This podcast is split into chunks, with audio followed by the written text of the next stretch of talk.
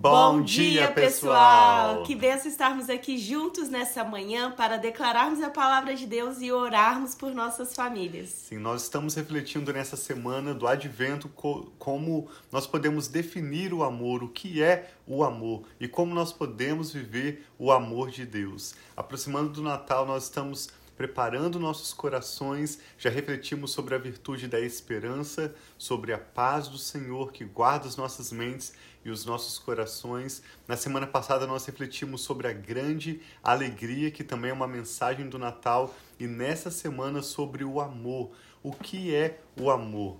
É isso que nós vamos estar refletindo com vocês hoje ao lermos Mateus capítulo 26. Também queremos orar pela sua vida e pela sua família. Sim, então vamos pedir o Senhor para abençoar esse dia, essa manhã, esse dia que se inicia agora, mas você também talvez está em outro momento do dia. Então que Deus abençoe o seu dia, não importa o momento, mas nós gostamos todas as vezes eu, Tiago, quando nós acordamos, nós apresentamos o nosso dia a Deus, pedindo para ele abençoar, guiar a nossa agenda, e é isso que nós convidamos a vocês a fazerem também. E antes de ler a palavra, de pedir entendimento para essa palavra palavra. Pai, muito obrigada. Pai. Nós te louvamos por esse novo dia, pelas suas misericórdias que se renovam a cada manhã sobre as nossas vidas. E nós pedimos, Pai, revela-te a nós nesse dia através da tua palavra. Revela o teu amor, Pai, a cada um de nós, que nós possamos desfrutar do teu amor tão grande e que esse amor, Pai, Senhor, na tua palavra diz que o verdadeiro amor lança fora todo o medo e que o teu verdadeiro amor, Pai, lança lance fora todo o nosso medo, tudo aquilo que traz, Pai, Senhor, tristeza, tudo aquilo que traz desesperança, seja lançado fora, porque nós temos o teu verdadeiro amor. Fala conosco através da tua palavra, que nós apresentamos a ti esse momento, em nome de Jesus. Amém. Nós vamos refletir hoje então com a leitura do Evangelho de Mateus, capítulo 26, que começa mostrando a conspiração contra Jesus, quando os líderes religiosos concordam com Judas Iscariotes de que eles comprariam né, a morte de Judas entregaria Jesus por apenas 30 moedas de prata. E na última ceia, ao redor desse momento, na última ceia, Jesus diz enquanto eles comiam: Ele tomou o pão, deu graças e, partindo o pão, deu aos seus discípulos, dizendo: Tomem e comam. Isto é o meu corpo. Mateus 26, 26. Em seguida, tomou o cálice, deu graças e o ofereceu aos discípulos, dizendo: Bebam dele todos vocês. Isto é o meu sangue da aliança ou da nova aliança, que é derramado em favor de muitos para perdão de pecados. O Senhor Jesus veio, é isso que nós refletimos nesse período do advento, como um bebezinho, filho de Maria, e ele também voltará como filho do homem para buscar o seu povo. Ele veio como um resgate pelos nossos pecados, ele pagou o preço pela nossa reconciliação com Deus.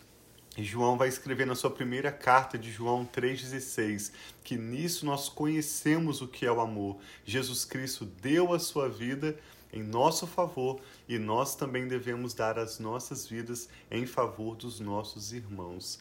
Vamos ler a partir do verso 36, Mateus 26, 36. E é interessante nós pensarmos, como nós falamos ontem, o amor de Deus nós recebemos, mas nós não podemos só manter para nós. Nós precisamos compartilhar, nós precisamos amar a Deus, como Jesus disse, o maior mandamento sobre todas as coisas Amém. e o nosso próximo como, né, a nós mesmos, né? Então que nós possamos amar ao próximo, isso também demonstra o amor de Deus. Amém. E aí depois mostra Jesus que nós vamos ler agora no Getsemane, quando ele foi lá para orar, e ele estava passando, ele já sabia o que estava por acontecer com ele, e ele começa a orar. E é isso que nós chamamos também tantas vezes na live, em momentos de dificuldade, de nós colocarmos diante de Deus a nossa, né, o que tem nos preocupado, as nossas ansiedades, entregando a Deus. E Jesus mostra o exemplo dele. Quando ele estava aflito, ele chamou seus discípulos para orar. E diz assim: Então Jesus, no verso 36, Mateus 26, 36. Então Jesus foi com seus discípulos para um lugar chamado Getsemane e lhes disse: Sentem-se aqui enquanto vou ali orar. Levando consigo Pedro e os dois filhos de Zebedeu, começou a entristecer-se e a angustiar-se. Disse-lhes então: A minha alma está profundamente triste, numa tristeza mortal. Fiquem aqui e vigiem comigo. Indo um pouco mais adiante, Jesus prostrou-se com o rosto em terra e orou: Meu Pai, se for possível, afasta de mim esse cálice. Contudo, não seja como eu quero, mas como tu queres. Depois voltou aos seus discípulos e os encontrou dormindo. Vocês não puderam vigiar comigo nem por uma hora? perguntou ele a Pedro. Vigiem e orem para que não caiam em tentação. O espírito está pronto, mas a carne é fraca. E retirou-se outra vez para orar. Meu pai, se não for possível afastar de mim este cálice, sem que eu beba, faça-se a tua vontade. Quando voltou de novo, os encontrou dormindo, porque seus olhos estavam pesados. Então os deixou novamente e orou pela terceira vez, dizendo as mesmas palavras. Depois voltou aos seus discípulos e disse-lhes: Vocês ainda dormem e descansam? Chegou a hora. Eis que o filho do homem está sendo entregue nas mãos de pecadores. Levantem-se e vamos. Aí vem aquele que me trai e vai mostrar o momento quando Jesus é preso, entregando a sua vida como um resgate pelas nossas vidas. Mateus 26, verso 47. Enquanto ele ainda falava, chegou Judas, um dos doze, e com ele estava uma grande multidão armada de espadas e varas, enviada pelo chefe dos sacerdotes e líderes religiosos do povo. O traidor havia combinado um sinal com eles, dizendo-lhes: Aquele em quem eu saudar com um beijo é ele. Prendam-no. Então Judas tinha falado que ele iria beijar aquele que fosse Jesus. Então, dirigindo-se imediatamente a Jesus, Judas disse: Salve, mestre! E o beijou. Jesus perguntou: Amigo, o que o traz? Ou para que você está vindo? E então os homens se aproximaram, agarraram Jesus e o prenderam. Um dos que estavam com Jesus, o evangelista João vai dizer que essa pessoa é Pedro, estendendo a mão, puxou a espada e feriu o servo do sumo sacerdote, decepando-lhe a orelha. Disse-lhe Jesus: Guarde a espada, pois todos os que empunham a espada, pela espada morrerão. Você acha que eu não posso pedir a meu pai e ele não colocaria imediatamente à minha disposição mais doze legiões de anjos?